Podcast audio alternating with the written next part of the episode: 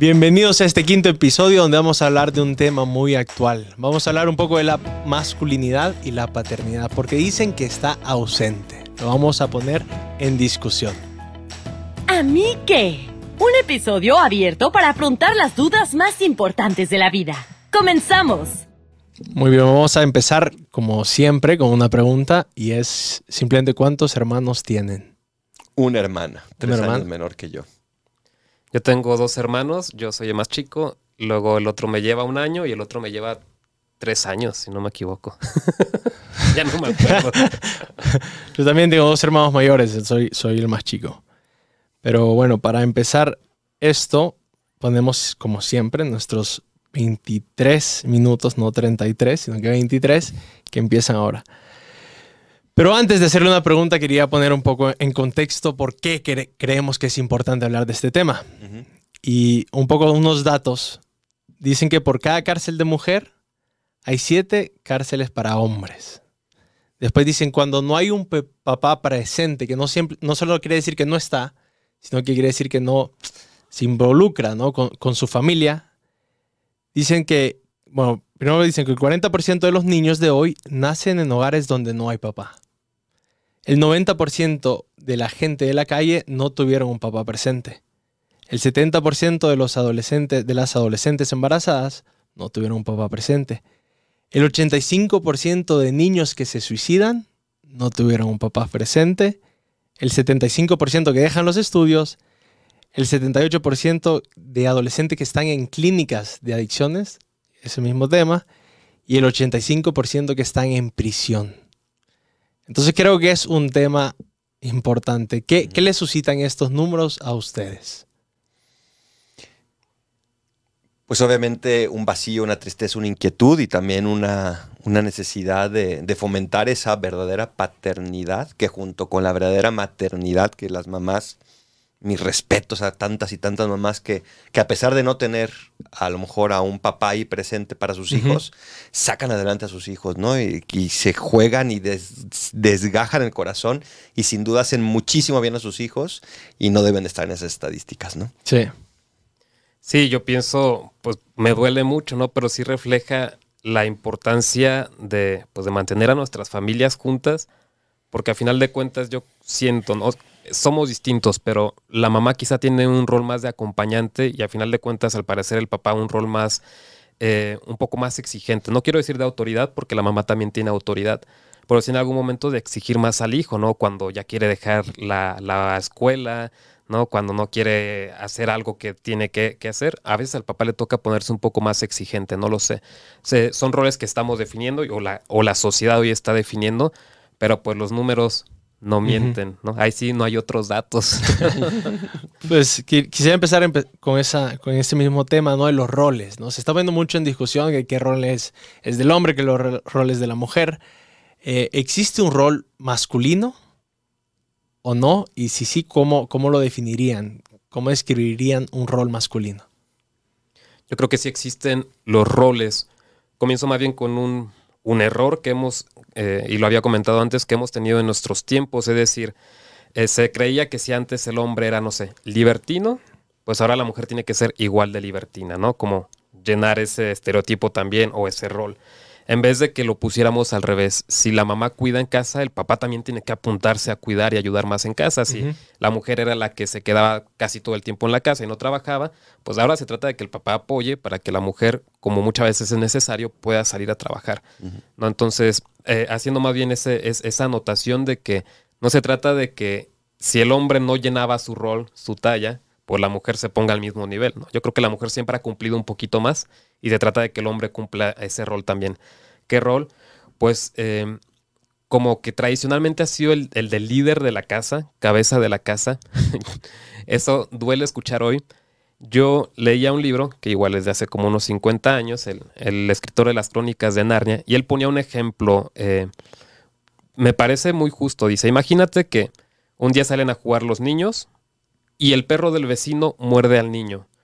Si viene la mamá del niño lastimado, ¿qué va a hacer? Pues ciegamente va a defender a su hijo, porque la mamá tiene un instinto protector ¿no? Al 100%, porque llevó al niño en su vientre, ¿no? Entonces, quizá ahí pierda un poco de vista eh, la justicia, un poquito, por su instinto protector, que sube al 100%. Mientras que el papá, que tiene ese instinto protector a un poquito menos, puede juzgar un poco más objetivamente en esa situación, ¿no? Entonces, pero son aplicaciones, ¿no? De momento. Pero yo creo en este caso, por eso dice, ¿por qué el hombre tiene que tomar las decisiones a final de cuentas? No todas, ¿no? pero sí en, muchas de ellas tiene la palabra final. Puede eso, porque él tiene menos el instinto protector y más el de justicia un poco más desarrollado. Sí, hay, yo creo que hay que distinguir entre roles en cuanto a maneras de desarrollarse dentro del hogar. O sea, no, no, sé, al lavar los platos. ¿no? es que las mujeres son las que lavan los platos. Pues no, ¿por qué? O sea, también los hombres pueden lavar los platos. Aquí, aquí no tenemos mujeres en la casa y lavamos los platos, obviamente, ¿no? los hombres son los que trabajan y las mujeres cuidan. Pues no necesariamente, o sea, hay, hay, matrimonios y hogares donde se puede dar los dos, pero una cosa es los roles en cuanto al desarrollo práctico, a la, a la aplicación, otra cosa es lo que cada sexo ofrece. Lo que el hombre ofrece, lo que la mujer ofrece, y ahí es donde no es excluyente, sino complementario. Si no fuéramos diferentes, no seríamos complementarios. La diferencia es lo, que, es lo que nos garantiza complementariedad. Porque ayer, ayer estaba yo dando unas pláticas a unos novios que se van a casar, eran 20 parejas. ¿Por qué se quieren seguir casando? Pues porque precisamente ven en la otra parte alguien que me va a complementar, alguien que me va a hacer mejor, alguien con la cual yo voy a ser mejor y también alguien que yo voy a hacer mejor. ¿Cómo se desarrolla y se concreta eso? Pues ya dependerá de cada matrimonio, ¿no? En cada hogar es muy distinto. Nosotros que nos toca visitar muchas familias, pues vemos cómo cada hogar es distinto, ¿no? Pero en cada hogar se tiene que aportar la verdadera masculinidad, la verdadera femineidad. ¿Podrían darme algunas características de esa verdadera masculinidad? Hay un libro muy bueno que le recomiendo leer mucho. Se, llama Salvaje de Corazón de eh, John Eldridge, que tiene también otro que se llama Cautivante, que es de las mujeres, y habla del corazón de, los hombres y el corazón de las mujeres. Bueno, este salvaje corazón dice que hay tres características fundamentales para el corazón masculino, que es pelear una batalla, rescatar una princesa y vivir una aventura con esa princesa, a fin de cuentas, ¿no? Y efectivamente, yo creo que el hombre viene a ¿qué hacemos? O sea, ¿qué problema hay que solucionar? Las mujeres siempre se quejan, es que te estoy hablando y ya me está dando la solución. Pues es que estoy hablando de eso, o sea, yo, yo quiero, yo quiero pelear esta batalla, yo quiero ganar esta batalla, pero a la vez yo quiero conquistar, porque cuando están por ahí la ven a, la, a su próxima mujer, dicen, ah, esta mujer la tengo que ganar, ¿no? Y si anda otro por ahí dando vueltas, pues andan ahí compitiendo a ver quién, ¿verdad? A ver quién la gana. Y después se lanzan a esa, a esa aventura, a vivir esa aventura. Y eso se puede decir en el trabajo, en la paternidad, en la amistad. Creo que es muy atinado esas tres características desde mi punto de vista. Pero no son esos estereotipos, no, no, es que esas ideas me las, nos las ha metido, no sé, Hollywood, o no sé. ¿Usted cree que son estereotipos o de verdad somos así? Eh, ¿De verdad queremos hacer eso? Yo pensaba que el abogado del diablo era el padre Juan Carlos. Estamos dos contra uno aquí. Estamos dos contra uno, tiene razón. en el episodio, episodio pasado decíamos, a silencio. A silencio para verte a ti mismo. A silencio. O sea, yo dije esto y enseguida uno piensa en Braveheart, en el dragón que hay que vencer, etcétera, etcétera. Más bien empecemos al revés. ¿Por qué nos gustan tanto esas películas? ¿Por qué nos gustan tanto esas historias? Precisamente porque revelan el corazón. ¿Por qué nos gusta ese freedom de este Jason Wallace en, William Wallace, en Corazón Valiente. Wallace, pero en Corazón Valiente. Pues precisamente porque refleja mi corazón, ¿no? ¿Por qué me gusta a muchos hombres nos gusta ver eh, películas de batallas, porque, porque nos atrae eso, porque les gusta el Halo, ¿no? El, jugar eso. Me atrae eso, ¿no? No significa que tiene que ser esa concreción, pero haz silencio. Si, si dudas, haz silencio. ¿Qué te dice tu corazón? Sí, y yo de verdad que sí veo eh, todos los días que estoy en la escuela y con los niños de primaria Salimos al recreo, las niñas se sientan a comer y a platicar y los niños se van a jugar fútbol de inmediato y unas patadas que se dan, ¿no? Pero es que realmente somos distintos, ¿no? Cosa que, digo, pues las corrientes de hoy en día te dicen, no, que de hecho le des al niño, incluso en algún país, déjalo vestir con faldas, ¿no? Como déjalo probar la otra cosa. Cuando dices, no, en realidad cada, somos distintos y hasta en el modo de vestir yo creo que Ujú. debemos mantener esa, esa división, esa distinción. Apoyando al padre Adolfo, que está, estamos dos contra uno. Yo creo que por eso a los hombres nos gustan tanto los deportes. Porque un deporte es, es, es resolver problemas, es salir y pelear una batalla, es, es ir a luchar. Y es, es natural, no es, que, no es que me hayan forzado que me guste el fútbol, no, simplemente me gusta.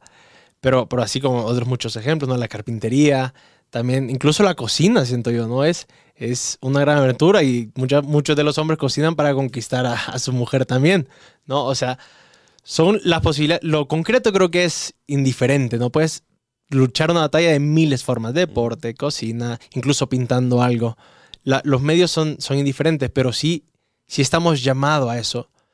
Pero también creo que el mundo eh, puede ser que nos esté alejando de eso por, por, este, por este rigidismo. ¿no? Estamos casi todo el tiempo dentro de la casa o, o en- viendo series, o tenemos el, el tiempo lleno como que recibiendo. Y al parecer el hombre tiene mucho que dar.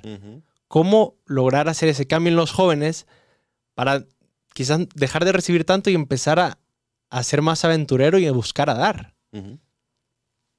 Es, todo un reto y yo creo que es no reto para los padres, sino para la sociedad, porque eh, yo, yo les digo, trabajo en la escuela, entonces lo veo. Nuestras escuelas muchas veces están pensadas más como, no sé, para la mujer. O sea, un niño necesita muchísimo más salir y caminar y hacer y ver.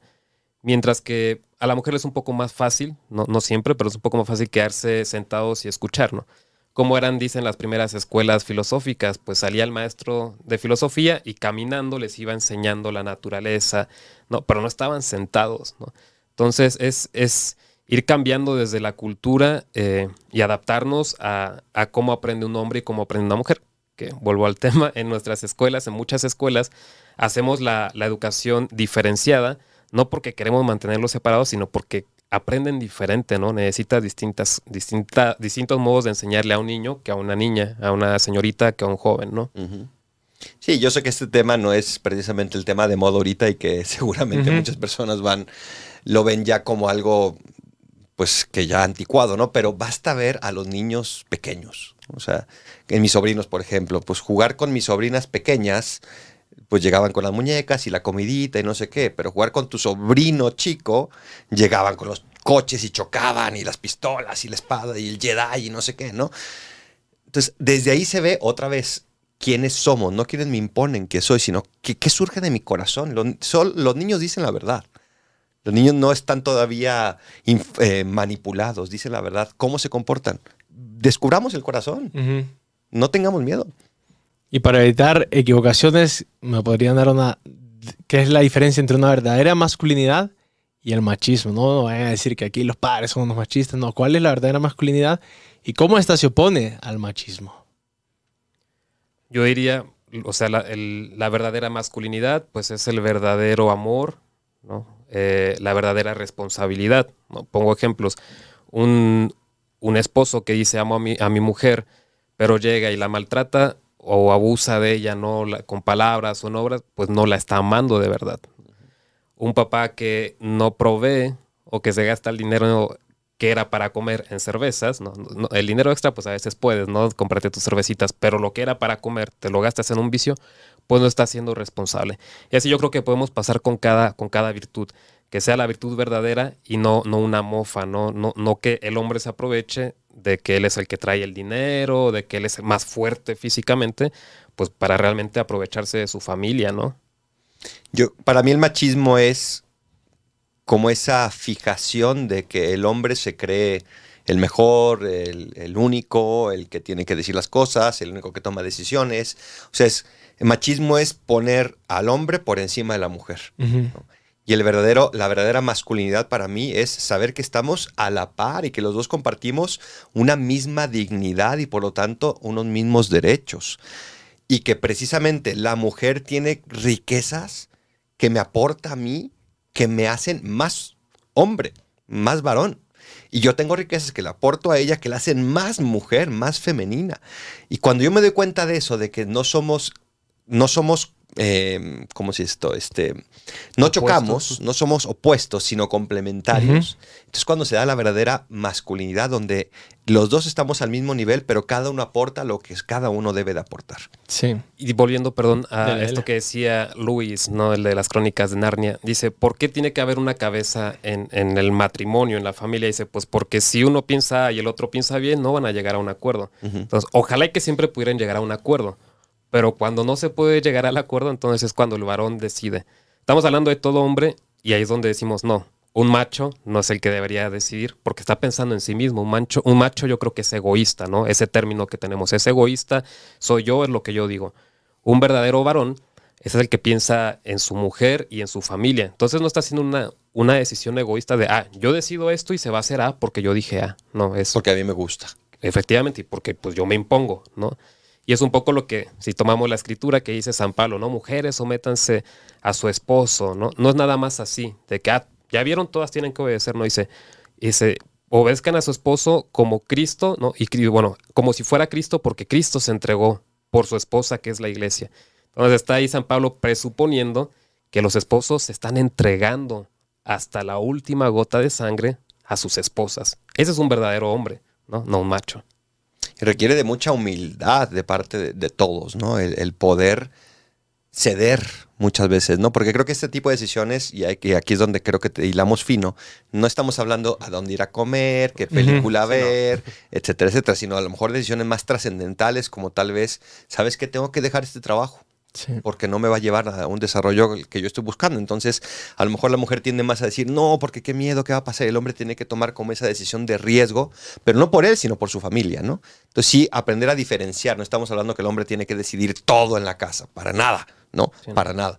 Pero sí hay cosas donde una u otro pues tiene que tomar una decisión. Y son, son decisiones tomadas también con, con reflexión, en diálogo con la mujer, luego en reflexión personal y en oración con Dios. O sea, a final de cuentas no son decisiones personales solamente del hombre, sino de cara a Dios. Y ojalá y todos los hombres, cuando son verdaderamente hombres, pues pudieran hablar con Dios, ¿no? Y escuchar, también pedirle el consejo. Yo creo que para que seguir construyendo tu masculinidad necesitas buenas relaciones, ¿no? Y sobre todo con tres personas, con Dios, con tu padre y con tus amigos. Ahora quería un poco ahondar, ¿no? En estas tres relaciones. La primera con Dios, siendo la más importante. ¿Qué tan importante es para afirmar mi masculinidad esa relación con Dios? Pues sumamente importante porque es justamente nuestro Padre. ¿no? Es ese Padre que nos creó, de cual venimos y que nos enseña cómo tenemos que amar aquí se da un, círculo virtuoso, ¿no? O sea, ¿cómo sabemos que Dios es Padre? Pues a través del amor de un papá de aquí, de esta tierra, y lo vemos y decimos, wow, si un hombre me puede hablar, amar a mí de tal manera, que no será el amor de Dios. Y cuando uno entiende ese amor de Dios que está muy por encima, entonces uno pone el ideal de un papá también muy alto. Entonces ese círculo virtuoso donde conocemos más a Dios Padre a través de los papás, pero también conocemos más a los papás o lo que debe ser un papá, a un papá a través de Dios Padre. Yo pienso también en, eso, Dios es padre y, no es abuelito, ¿no? Porque hay una diferencia en nuestra relación con nuestros papás a con nuestros abuelos. El abuelito consciente, pues a él no le toca del todo criar al, nieto, ¿no? Sí, sí, sí. En cambio, al papá, aunque le cuesta, no es que a los papás no les cuesta eh, llamar la atención a los hijos o poner un regaño, les duele también, ¿no? Pero lo hacen porque saben que están formando al hijo, ¿no? Entonces, si entendemos nuestra relación con Dios, que ahora sí... Eh, nos ahorca, ¿no? Pero, pero no del todo, ¿no? Aprieta, pero no ahorca. Vamos a entender por qué a veces nos cuestan las cosas en la vida, pero Dios está ahí como un padre cuidándonos y acompañándonos. Sí, entonces tenemos ese Dios que es un padre perfecto y nuestra relación con Él está llamado a ser un hijo, pero luego bajamos a la realidad, ¿no? Y cuando nos damos cuenta, quizás desde chiquitos nuestros padres eran héroes y eran impresionantes, pero al pasar los años te das cuenta pues que son humanos, ¿no? Y, que son, son pues sí, también tienen fallos. ¿Cómo, cómo hacer, aceptar eso? ¿no? Que quizás a veces en nuestra masculinidad nos cuesta dar ese paso de que mi papá no es un, no, es un héroe, ¿no? sino que también tiene fallos. pues obviamente todos recibimos heridas de las personas con las que convivimos y mientras más convivimos con ellas, pues más heridas vamos a recibir. ¿Por qué? ¿Porque me quieren herir? No, porque somos imperfectos y nos equivocamos y, y, no nos gusta. ¿no? Entonces, claro que tenemos heridas de nuestros padres normales. Hay quienes han recibido abusos, ahí sí ya es una cosa mucho más profunda que, uh -huh. que tienen que tratar con un terapeuta y sobre todo con Dios nuestro Señor. ¿no? Pero esas heridas normales y darnos cuenta de que nuestros papás no son perfectos, nos llevan a amar con un corazón misericordioso también a nuestros papás, como ellos nos aman a nosotros. ¿No? Porque cuántas veces nos aguantan nosotros nuestras sí. pataletas, nuestros defectos, nuestros gritos, sí. nuestros berrinches, ¿no? Ese corazón misericordioso, cuando yo logro otra vez imitar a Dios Padre a través de ese, de ese amar a mi papá en este caso, pues se convierte también en un ejercicio liberador del amor y de la misericordia. Estamos también acostumbrados, como usted dice, ¿no? De chicos, como a recibir todo de nuestro papá, que es nuestro héroe. Pero cuando maduramos nos damos cuenta que también podemos darle mucho a nuestro papá, ¿no? Y si en algún caso él se equivocó, pues también le podemos dar el perdón. Uh -huh. Y yo creo que es algo pues muy sabio de parte de Dios, ¿no? Que nos da esta oportunidad a nosotros en, en nuestra vida familiar. También, pues Dios, Dios Padre nos ha dado el bautismo, que cuando a veces hemos tenido papás eh, que no han llenado ese rol del todo, pero sabemos que a través del bautismo somos hijos adoptivos, al 100% de Dios, ¿no? Tú pregúntele a una persona que ha adoptado un hijo o una hija, si de verdad lo quiere como a un hijo natural. Pues obviamente sí, obviamente sí. Así nos quiere Dios, ¿no? Al 100% adoptados sí, pero 100% hijos suyos, ¿no? Como lo vemos aquí en la tierra, así es el amor de Dios allá también. Uh -huh. Estas últimas relaciones, estas amistades, ¿no? Y ¿Qué le recomendarían a un joven de cómo escoger sus amistades? Porque es muy fácil, pues, simplemente irse con el popular o con el, el que hace más relajo, porque... Con el macho. Con el macho. Con el macho. ¿Cómo, ¿Cómo realmente escoger bien tus amistades? ¿O qué criterios usar? ¿no? La amistad es un tema precioso y creo que hay, hay que dedicar podcast, algún podcast ¿eh? sobre eso, ¿no? Pero una amistad me tiene que complementar también, me tiene que hacer mejor. Y yo tengo que hacer mejor a otra persona, porque si no se vuelve una codependencia. ¿no? Uh -huh. Entonces, tiene que haber también esa, esa apertura del otro de recibir de mí lo que yo puedo darle y yo de recibir de esa persona lo que puede darme. Entonces, si una amistad no te está haciendo mejor, sino que te está haciendo peor persona, si no te está haciendo más libre, sino más esclavizado, si no te está haciendo más pleno, sino más vacío, no debe de ser tu amigo porque un amigo me tiene que aportar. No por egoísmo, sino precisamente porque estamos hechos para la comunión. Uh -huh. Y a través de esa, de esa amistad yo desarrollo esa comunión en mí. Voy a hacer una comparación, ¿no? Hay quienes dicen, buscando pareja, ¿no? Hombre buscando mujer. Dicen, bueno, ¿dónde vas a buscar a, tu futura esposa? Bueno, si quieres que tu futura esposa se la pase en fiestas, pues va a buscarla a la disco, ¿no? Pero a final de cuentas ya en una vida madura no quieres eso de tu esposa, quieres también que te ayude en la casa, ¿no? Lo mismo, ¿dónde quieres eh, encontrar a tus amigos, ¿no? ¿Qué, ¿Qué, amigos quieres en el futuro? Pues ve y búscalos ahí hoy. Obviamente, pues búscalos eh, en la escuela, ¿no? Los, los, que son, no los que tienen mejores calificaciones, porque eso sí depende, ¿no? De, de quién es más inteligente y no, pero quién es eh, responsable, ¿no? Quién, quién se, se, compromete en su escuela. Búscalo en los deportes, alguien que es disciplinado. ¿no? Quien, es, no, es, no es disciplinado no, no puede ir ni a los entrenamientos, ¿no? No llega a los partidos. Entonces, si quieres un amigo que esté contigo en las buenas y en las malas, pues que sea disciplinado, que se gobierne a sí mismo, ¿no? Y también pues puedes buscarlo no solo en la escuela, no solo en los deportes, sino también en la iglesia. Alguien que tiene ideales más, más grandes uh -huh. y que más allá cuando termines eh, la escuela, más allá de que cuando te salgas de ese equipo de fútbol, pues los van a seguir teniendo en cuenta o en, o en común su, su, amistad con Dios y su amistad entre ustedes pues se va a perpetuar. Creo que hay algo muy importante también es no solamente cómo tiene que ser mi amigo, sino cómo soy yo como amigo, ¿no? Uh -huh. Y cómo, cómo me gustaría que mi amigo fuese, pues ese, ese, ese ideal yo lo tengo que vivir, no antes de, de empezar a juzgar a tus amigos, no ve, ve tú cómo eres un verdadero amigo. Trata al otro como a ti te gustaría que te trataran, ¿no? Muy sabio. Pues bueno, se nos acabaron nuestros 23 minutos con este tema. Creo que no, ni, ni, llegamos muy... Hay que ahondar más todavía en este tema, pero bueno. Pues culpa de que hacer las preguntas, la verdad. Pero bueno, vámonos a los tweets mejor. Padre nuestro. Hágase tu voluntad. Nuestro Padre. no, yo diría, uh, aprende a ser hombre de Cristo.